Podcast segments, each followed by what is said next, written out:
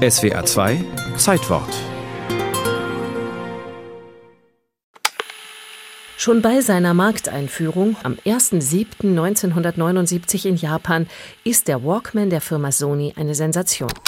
Chromschimmernd mit einem kleinen Plastik-Schaumstoffkopfhörer trifft er auch in Europa den Nerv der Zeit.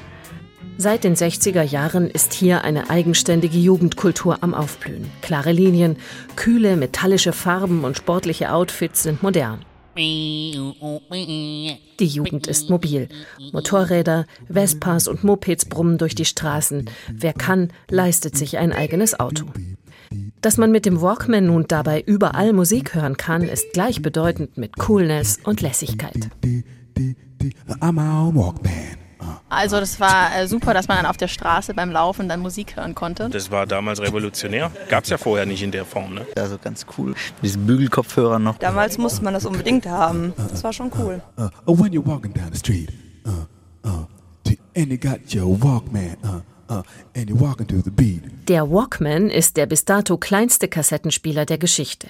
Sein japanischer Designer Akio Morita hat ihn so konstruiert, dass er genau in eine Hemdtasche hineinpasst. T-Shirt-Träger können den Walkman auch mit einer Klemme am Gürtel der Jeans befestigen. Zwar gibt es schon länger Mini-Radios von der Größe einer Zigarettenschachtel auf dem Markt, erklärt der Tübinger Medien- und Kulturwissenschaftler Ulrich Hegele. Diese Radios sind auch hübsch anzuschauen und haben klangvolle Namen. Nanette oder Rosette zum Beispiel. Aber da musste man halt spielen, was im Radio kam.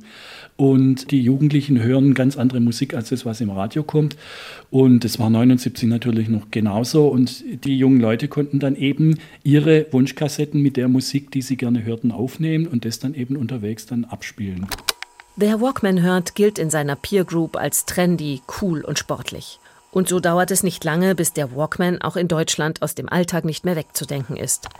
Zehn Jahre nach seiner Markteinführung besitzen mehr als drei Viertel aller Jugendlichen einen Sony Walkman oder eines der vielen billigeren Nachahmerprodukte, die es inzwischen überall zu kaufen gibt.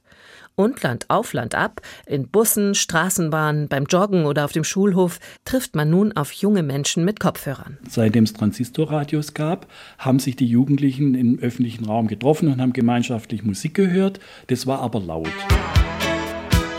Äh, mit dem Walkman hat dann diese Öffentlichkeit zwar noch stattgefunden, indem er quasi den Walkman in der Öffentlichkeit herumgetragen hat, aber die Musik ist dann wieder ins private Ohr eben hineingegangen. Das heißt, die Jugendlichen konnten sich dann ganz konkret dann auch abgrenzen vor den Alten. Ich hab einen Walkman. Was hast du gesagt? Ich hab einen Walkman. Was hast du gesagt? Ich hab einen Walkman. Du hast einen Walkman. Ich hab einen, du hast einen.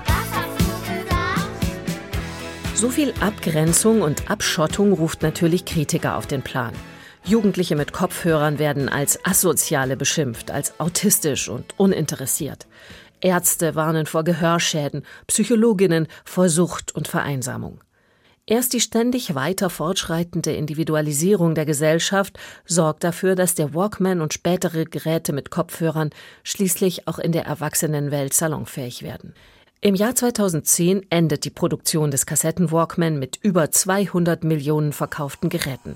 Sie macht Platz für neue portable Audiotechnologien wie den MP3-Player oder heute das Smartphone. Und Walkman, das war ja ein eingetragenes Markenzeichen von der Firma Sony und es ist in ein paar Ländern jetzt mittlerweile gestrichen worden, weil es eben ein Gattungsbegriff ist für Kleinkassettenrekorder. Oh, oh, oh, I'm my own Walkman.